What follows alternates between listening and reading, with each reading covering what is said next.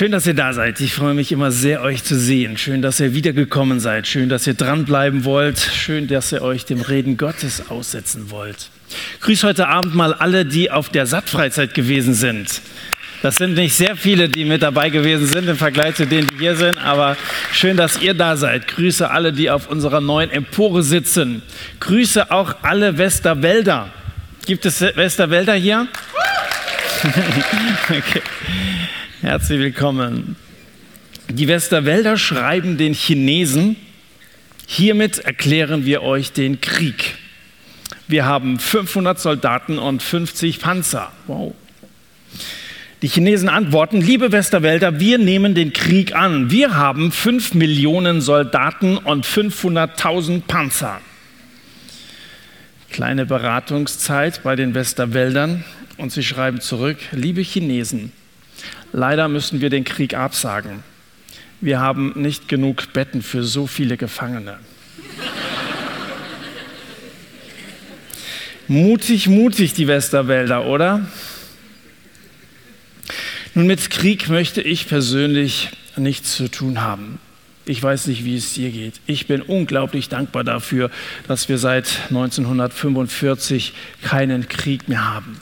Wer möchte schon Krieg und wer möchte schon Auseinandersetzungen auch im kleinen, zum Beispiel familiären Rahmen? Keiner wahrscheinlich. Aber es gibt einen Krieg, den können wir nicht einfach absagen. Da kannst du nicht schreiben, hiermit will ich nichts zu tun haben, denn unser Kampf, der ist zwar nicht gegen Fleisch und Blut, so schreibt der Apostel Paulus, sondern gegen die Gewalten, gegen die Mächte, gegen die Weltbeherrscher dieser Finsternis, gegen die geistigen Mächte der Bosheit in der Himmelswelt. Epheser Kapitel 6. Wenn du Christ bist, wenn du dich irgendwann Jesus anvertraut hast, dann befindest du dich im Krieg, ob du das willst oder nicht.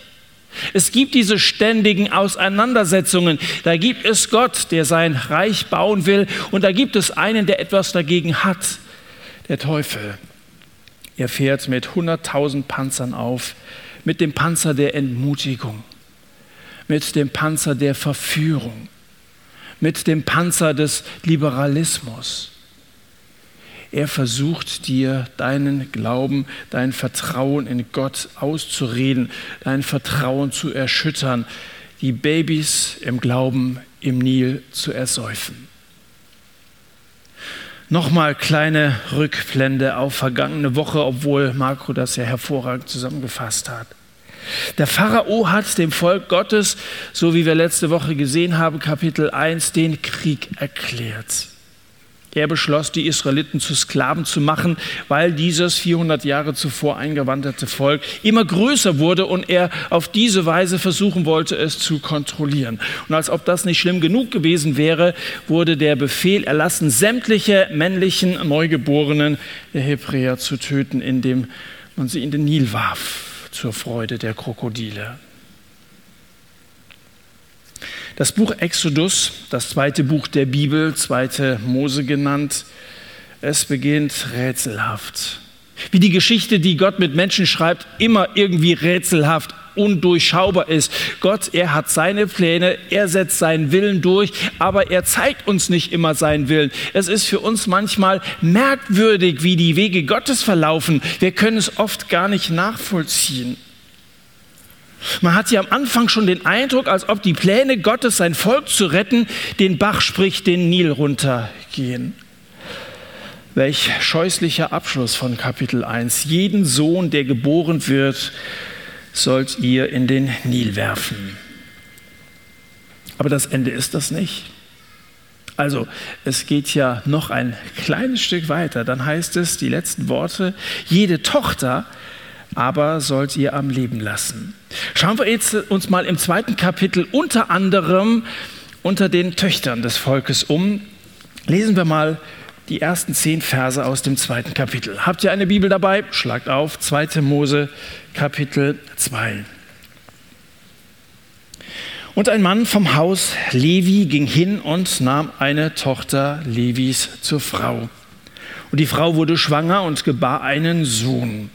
So schnell ist das passiert. Ja, groß angekündigt letzte Woche, es wird diese Woche ein Sohn geboren, wird ein Satz und sie gebar einen Sohn.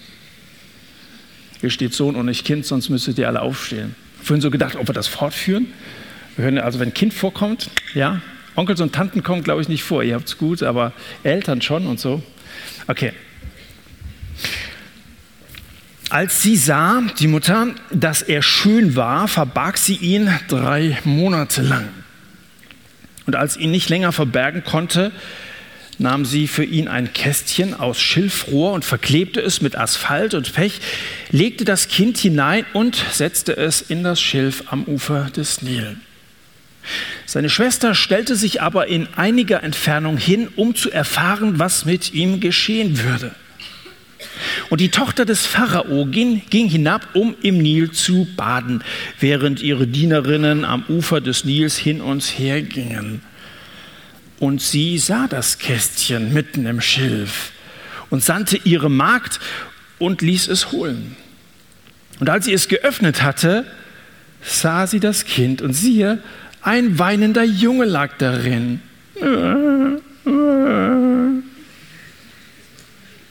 Da hatte sie Mitleid. Und sie sagte, das ist eins von den Kindern der Hebräer.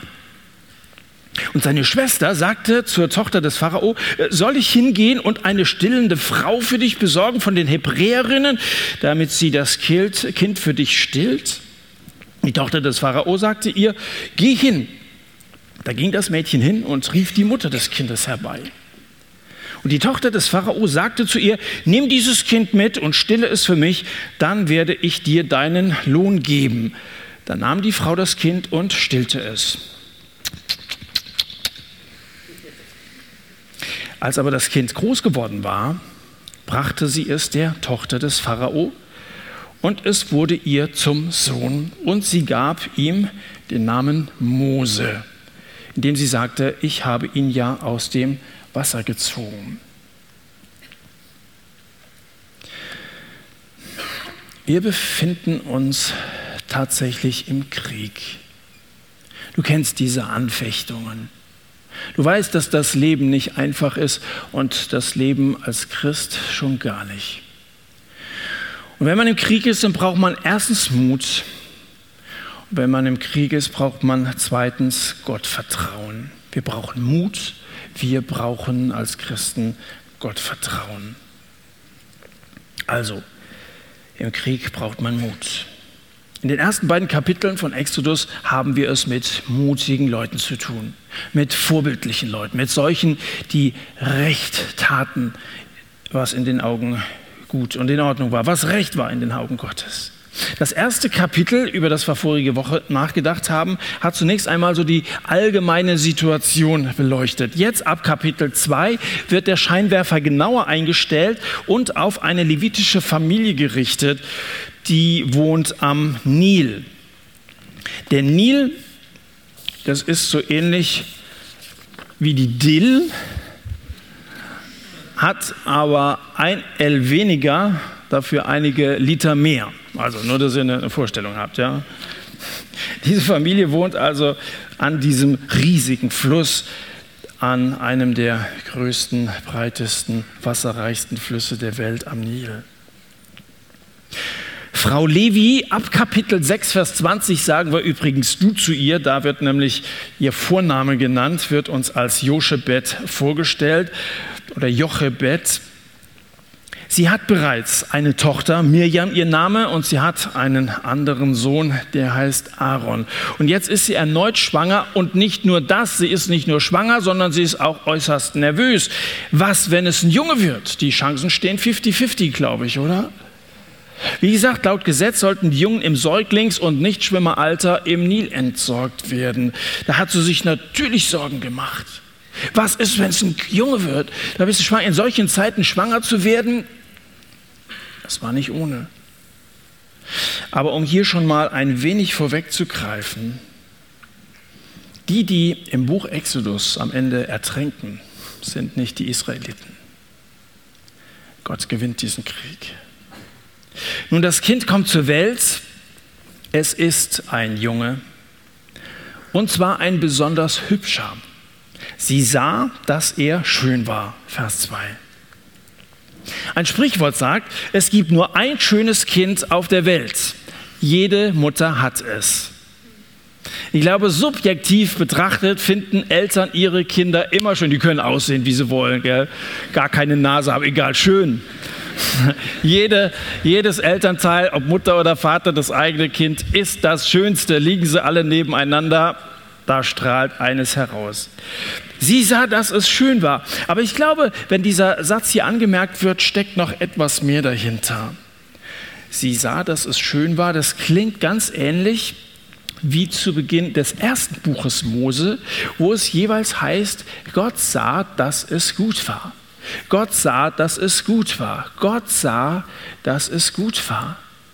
So wie Gott einst die Welt bereitet hat in Genesis, bereitet er mit diesem Jungen den Exodus vor. Gott ist wieder dabei, etwas Neues anzufangen, etwas vorzubereiten, etwas bereit zu machen.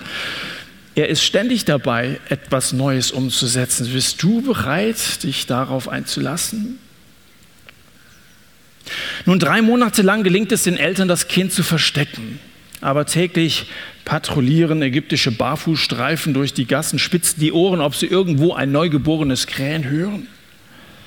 In der Nachbarschaft ist das Versteckspiel böse ausgegangen. Frau Levi ist entsetzt. Der Kleine muss verschwinden, sagt sie zitternd zu ihrem Mann. Da fällt ihr Blick auf ein Weidenkörbchen im Regal. Daraus bastelt sie ruckzuck ein Schiffchen, macht es mit Harz und Pech, Pech wasserdicht und legt schluchzend ihren Säugling da hinein. Es gibt drei F, die uns häufig bremsen. Faulheit, Feigheit, Fantasielosigkeit.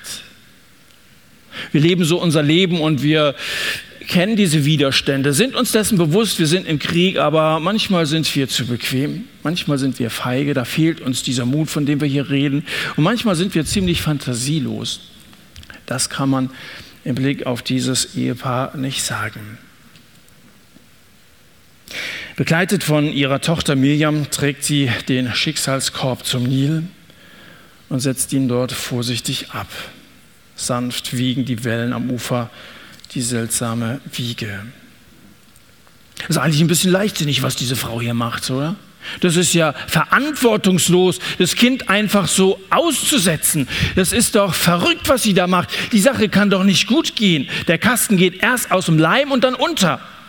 Und wenn das nicht passiert, dann wird das Kind verhungern oder es wird verdursten. Man kann das doch nicht einfach da so sich selbst überlassen. Ein Säugling wird gestillt, aber nicht genielt. Und wenn der Junge nicht verhungert, dann stirbt er an Überhitzung in, in diesem Brutkasten. Und wenn das alles nicht passiert, dann fressen ihn die Krokodile. Bei denen stehen kleine Jungs gerade auf dem Speiseplan. Also eigentlich überhaupt keine Chance, dass das Kind überlebt. Verrückt, was die Frau macht. Es ist umständlich, sich von den Umständen beeindrucken zu lassen, wenn man sich von einem allmächtigen Gott beeindrucken lassen kann. Es sind oft die Umstände, die die ungünstig aussehen und wo wir sagen, das kann nicht gut gehen und das ist ein Plan, der kann nicht funktionieren. Aber wenn Gott dir eine Idee eingibt und du bist sicher, es ist sein Wille, Gott will, dass wir leben, hat uns Marco von letzter Woche nochmal wiederholt, dann sei mutig. Gott sah, dass es gut war das war ein schöner Junge für seine Eltern und auch für Gott. Gott hat die Dinge im Blick. Gott ist dabei. Übrigens gibt es noch eine Parallele zum ersten Buch Mose. Die Rettung war ein Kasten, den sie mit Pech verdichtete. Im ersten Buch Mose ist dieser Kasten größer und heißt Arche. In dem einen wurde Noah vor dem Ertrinken gerettet, in dem anderen Mose. Gott ist Retter. Er achtet auf seine Leute und er wird dafür sorgen, dass sie überleben.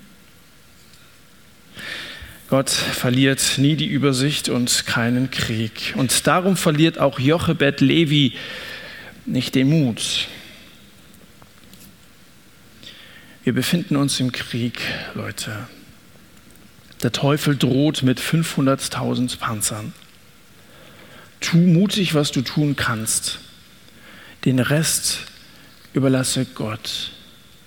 Was du tun kannst, solltest du tun. Vorhin Gespräch mit Thomas geführt, darf ich das sagen? Und habe ihn auch ermutigt, das, was deine Möglichkeiten sind, solltest du umsetzen. Wir haben ja alle Möglichkeiten von Gott bekommen. Aber dann kommen wir irgendwann an, an, an einen Punkt in unserem Leben, da können wir nichts mehr machen. Und dann überlassen wir die Dinge Gott. Ein amerikanischer Soldat diente während des Zweiten Weltkrieges an der Front in Frankreich. Da schrieb er einen Brief an seiner Frau und seine Bitte in diesem Brief war, den gemeinsamen zehnjährigen Sohn im Blick auf etwas, was mit Gebet zu tun hat, aufzuklären und zu belehren. Der Vater, wie gesagt, im Krieg und natürlich macht sich die Familie große Sorgen. Dann schreibt der Vater, das erste Gebet für mich, das mein Sohn lernen soll, soll nicht sein, Herr, beschütze meinen Dad, sondern das erste Gebet, was er lernen soll, heißt, Herr, mach Dad mutig, gib ihm Kraft, Schwierigkeiten durchzustehen. Und dann wendet sich dieser Vater direkt an seinen Jungen. Mein Sohn, nicht überleben ist das Wichtigste im Leben, sondern das Rechte zu tun. Ein toter Vater ist immer noch ein Vater. Aber ein Vater, der Gott entehrt, ist schlimm. Ich nehme an, du möchtest um Bewahrung und um Sicherheit für deinen Dad beten. Und Mom will das sicher auch. Bete dieses immer zum Schluss. Immer zum Schluss. Denn Bewahrung ist bei weitem nicht so wichtig, als das zu tun, was recht ist vor Gott. Mirjam, Aaron und Klein Mose, sie haben gottesfürchtige Eltern, fürsorgliche Eltern, solche, die taten, was recht war vor Gott. So wie dieser Vater sich gewünscht hat, ich möchte das Richtige tun. Es geht mir nicht in erster Linie um unsere Sicherheit. Und wir als Christen sind nicht unbedingt sicher. In der Welt blutet der Leib Christi an allen Enden. Christen werden verfolgt, erbarmungslos umgebracht. Dass es uns hier in Deutschland nicht so geht, das ist ein Grund größter Dankbarkeit. Aber dass uns Sicherheit garantiert ist, das finden wir nirgendwo in der Bibel. Die Eltern von Mose und den beiden anderen, sie konnten nicht wissen, wie diese Geschichte ausgeht. Aus dem Krieg kommen viele nicht lebend zurück. Auch Christen sind verletzlich, aber nicht vergänglich. Kaleb war einer von den zwölf Spionen, die Mose später aussenden würde, das versprochene Land zu erkunden. Alle zwölf Spione sind sehr beeindruckt von diesem Land aber niemand glaubt, dass sie stark genug sind, um tatsächlich dieses Land einzunehmen. Nur Josua und Kaleb, sie vertrauen auf die Stärke ihres Gottes. Und deswegen wurde Kaleb ein Teil des gelobten Landes zugesagt als sein persönlicher Besitz. Er würde es, wenn es eingenommen wird, in Empfang nehmen können. 40 Jahre später steht Kaleb dann vor diesem Land, das Gott ihm versprochen hatte. Und was sagt er in Josua Kapitel 14? Vielleicht ist der Herr mit mir, dass ich sie vertreibe, wie der Herr geredet hat. Kommt da nicht so ein bisschen Unglaube zum Ausdruck? Gott hatte ihm ein Versprechen gegeben. Dieses Land wird dir gehören. Es ist soweit. Er hat lange warten müssen, 40 Jahre. Und was sagt er? Vielleicht wird der Herr mir es geben. Was Kaleb wusste, ist, dass Gott mächtig ist, dass er mächtig genug war, die Feinde zu vertreiben. Aber er war sich auch dessen bewusst, dass er vielleicht im Kampf fallen wird. Wir wissen nie, wie unsere Geschichte ausgeht. Das, was Gott uns verspricht, ist das ewige Leben. Und wenn du an Jesus glaubst, hast du das ewige Leben und die Beziehung zu Gott kann durch nichts in dieser Welt, keine Macht in dieser Welt, kann diese Beziehung kappen. Aber was in dieser Welt, wo wir im Krieg sind, alles passieren wird, das kann ich dir nicht sagen. Ich kann dir nicht garantieren, dass dein Leben reibungslos verläuft. Weil Gott es uns nicht garantiert. Der Glaube kennt Gott, aber nicht unbedingt den Ausgang. Gott lässt sich erkennen, wenn auch nicht immer in die Karten schauen. Und deswegen der zweite Punkt. Wir brauchen Mut. Erstens und zweitens, im Krieg braucht man Gottvertrauen. Es gibt Situationen, da kann man einfach nichts mehr tun. Da bist du am Ende, da kannst du nichts machen. Das beunruhigt euch so ein bisschen, weil wir, wir würden immer gerne machen, machen, machen, machen. Das, was ich tun kann, das ist schon mal, schon mal sicher. Und am liebsten mache ich es auch selbst. Ich überlasse das ungern jemand anderem. Und selbst Gott trauen wir nicht zu, dass er gewisse Dinge in unserem Leben regelt, wenn wir es irgendwie selber regeln können. Wir sind irgendwie die großen Selbermacher. Einzige, was du in gewissen Situationen machen kannst, ist Gott vertrauen. Es gibt Situationen, da geht es nicht anders, als es abzugeben an ihn. Gib, wenn du an so einem Punkt angekommen bist, alles aus der Hand. Überlass Gott das Handeln. Weißt du, warum Löwenzahn so durchsetzungsfähig und so fruchtbar ist? Sein Geheimnis ist, er kann loslassen. Löwenzahn kann loslassen. Und so macht es die Mutter von Mose auch. Sie lässt ihren Jungen schweren Herzens los und legt ihn Gott ans Herz. Als sie nach Hause geht, überlässt sie ihr Kind nicht seinem Schicksal, sondern seinem Schöpfer. Dieses völlige Überlassen an Gott, das nennen wir Glauben. Herr, jetzt mach du was draus. Hast du mal so gebetet? Herr, ich habe jetzt getan, was ich tun konnte. Ich habe meine Bewerbungen geschrieben, aber was daraus wird, jetzt mach du was draus. Manchmal musst du so ein Körbchen packen, abgeben und sagen, Herr, ich weiß nicht, wie die Geschichte ausgehen wird, mach du etwas draus. Ich befehle dir die Sache an und ich vertraue darauf, dass du die Sache zu einem guten Ende führst. Letzte Woche ging es um Glauben, der sich im Gehorsam zeigt da musst du handeln, so wie die beiden Hebammen das gezeigt haben. Jetzt geht es um Glauben, der sich in Vertrauen zeigt. Da muss man Gott handeln lassen. Gott handeln lassen. Und Gott fällt immer noch was ein, und wenn es eine badelustige Prinzessin ist. Also Mirjam war am Nilufer sitzen geblieben, hat sich da so ein bisschen hinter dem Schilf versteckt und sie beobachtet die ganze Zeit schon, während wir hier reden, das Bootchen mit dem winzigen Bruder drin. Und plötzlich hört sie Lachen und Kichern ganz in der Nähe. Junge Mädchen amüsieren sich beim Federballspielen. Ägypterinnen.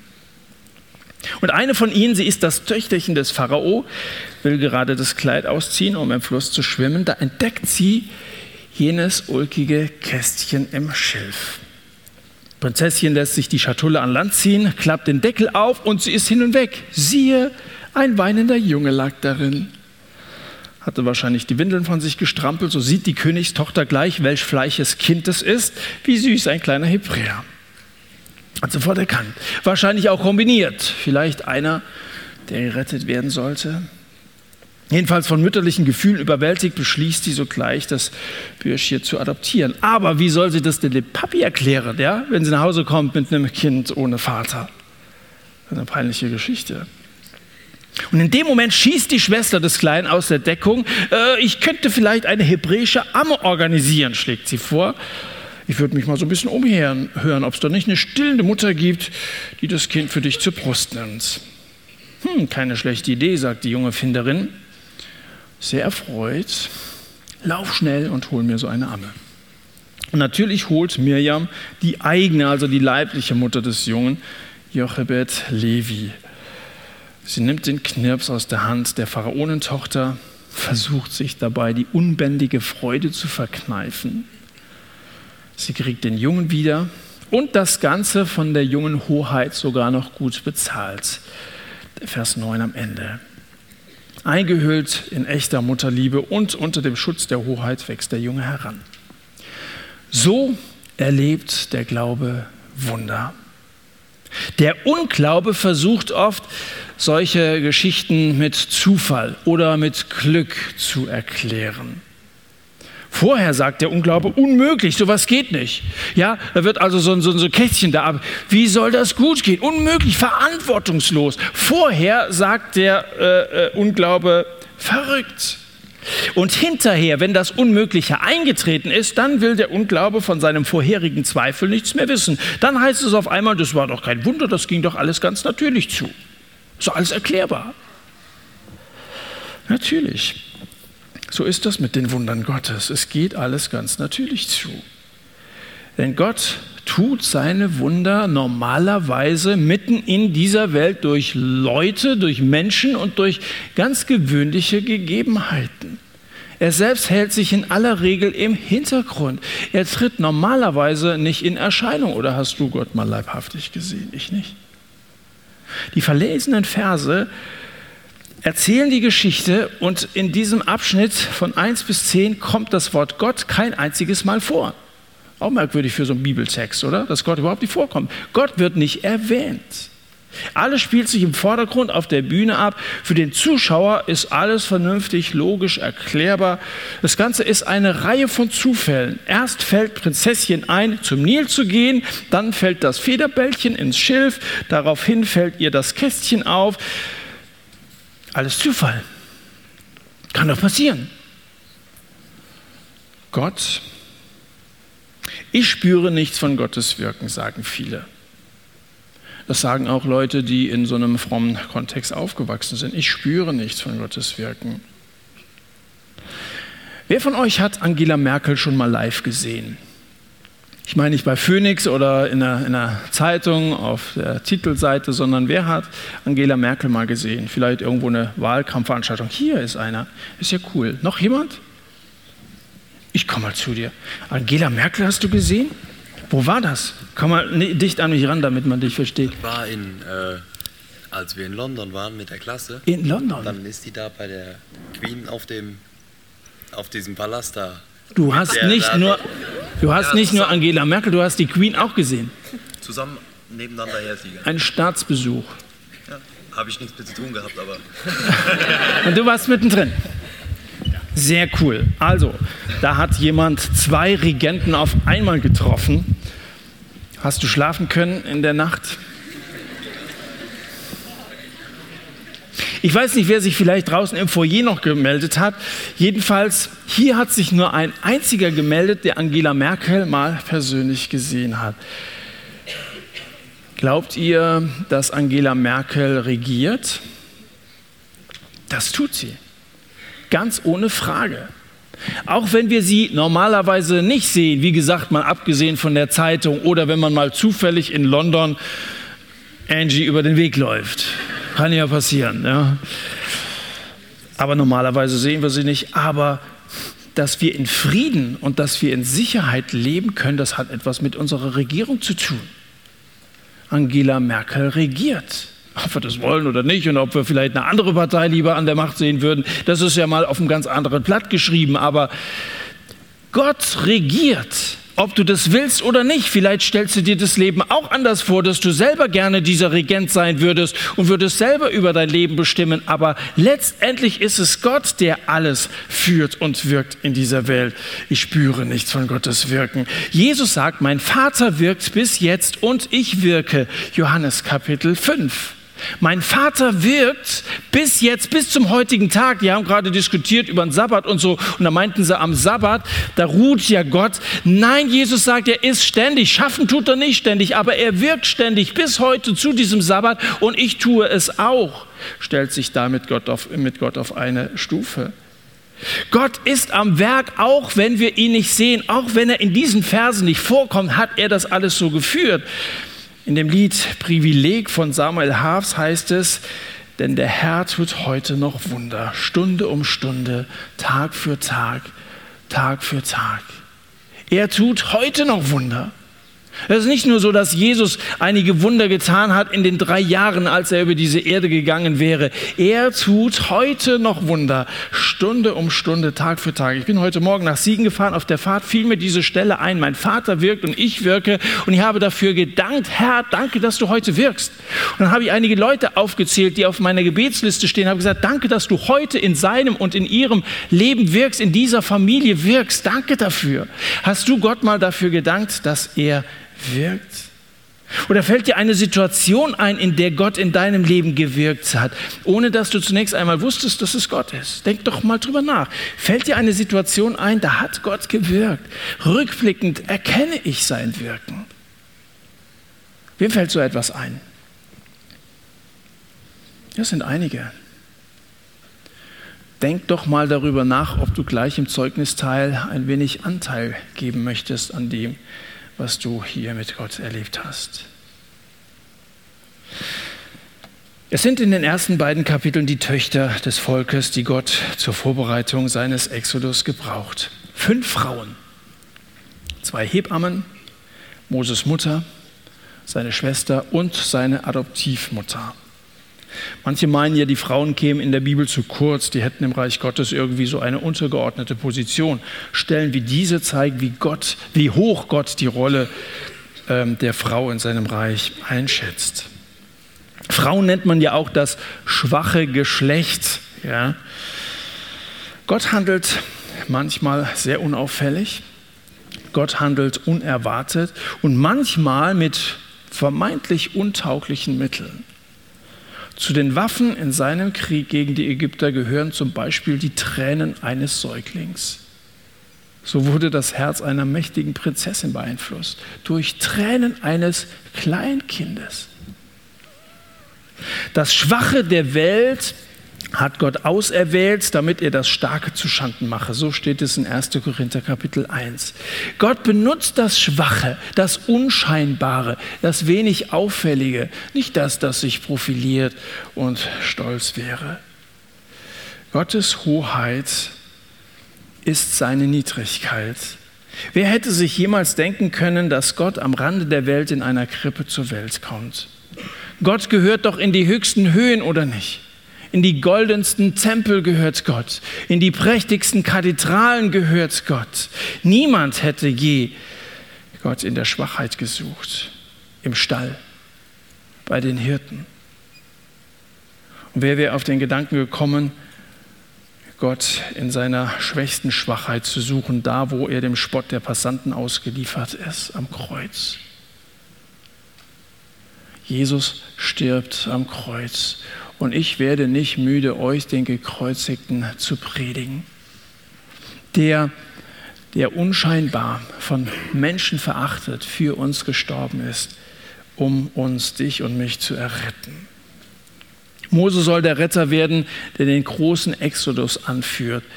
Wo bewahrt Gott den Retter auf, bis das es soweit ist? Er sollte ihn auf seine Aufgabe vorbereiten. Als Hebräer-Junge, der aus dem Nil gezogen wurde, wächst er, nachdem er von seiner Mutter entwöhnt worden ist, im Palast des Pharao als Sohn seiner Tochter auf. Er wohnt also inmitten des Zentrums der Feinde. Der Gegner von Mose, der Gegner von Gott in diesem Buch ist der Pharao. Mose wächst mitten im Zentrum der feindlichen Macht, mitten in der Welt sozusagen auf. Genau wie Jesus. Genau wie Jesus. Er wurde hineingeboren in unsere Welt.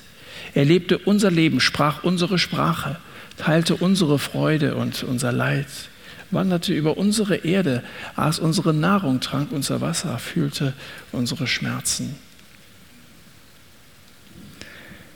Ich möchte dich einladen, Gott zu vertrauen und der Botschaft der Bibel zu vertrauen.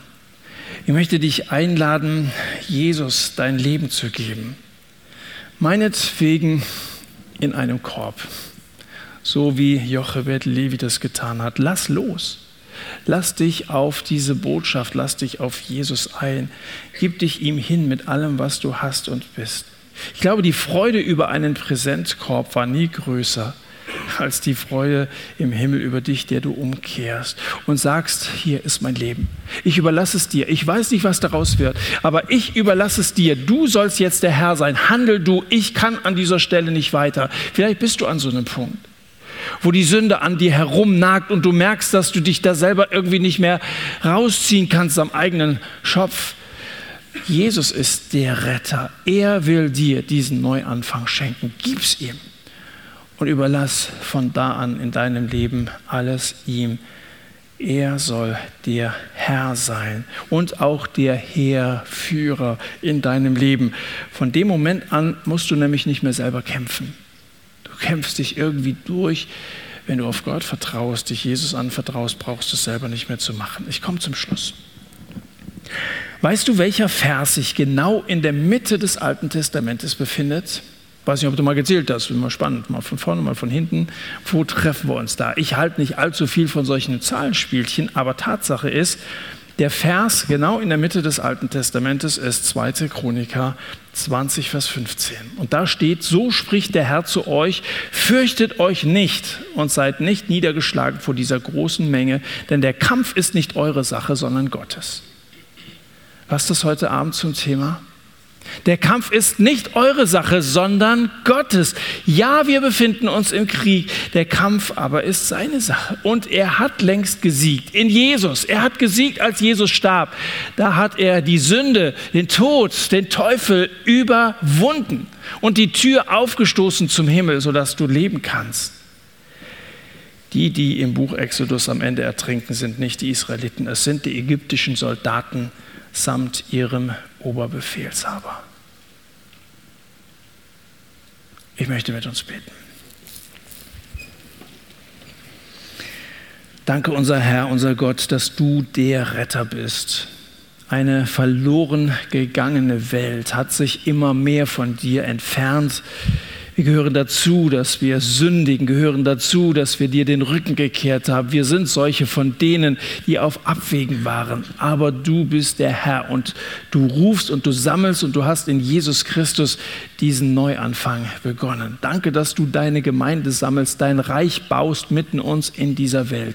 Trotz diesem Kampf, trotz diesem Krieg, trotz diesem Widerstand des Pharao, der darauf besteht, dass das Volk bleibt und nicht auszieht.